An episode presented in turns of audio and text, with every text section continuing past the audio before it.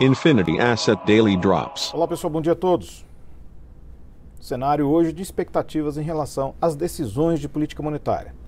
Os mercados ontem meio de lado, um pouquinho de volatilidade.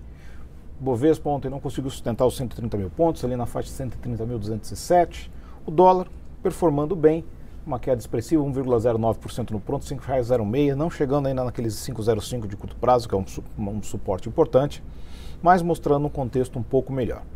Mas o cenário hoje se volta às decisões de política monetária, em especial com a divulgação do PPI, a inflação atacada nos Estados Unidos, que deve demonstrar força, em especial no núcleo, trazendo preocupações aos investidores e à própria autoridade monetária americana em relação ao tapering, ou seja, retiradas de estímulos e normalização dos juros ainda sem prazo. Muito se diz que pode acontecer em 2022.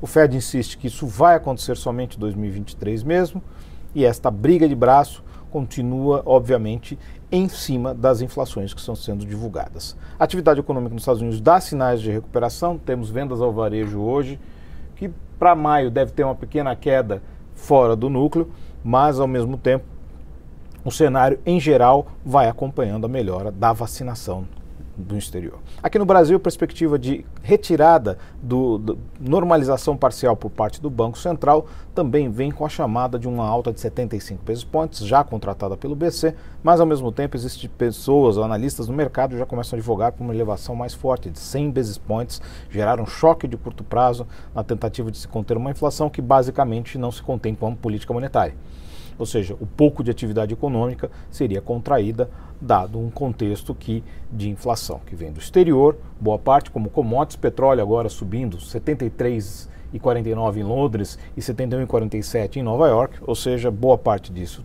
vem desse cenário, minério de ferro subindo, diversas commodities metálicas subindo, isso influenciando aqui no Brasil também.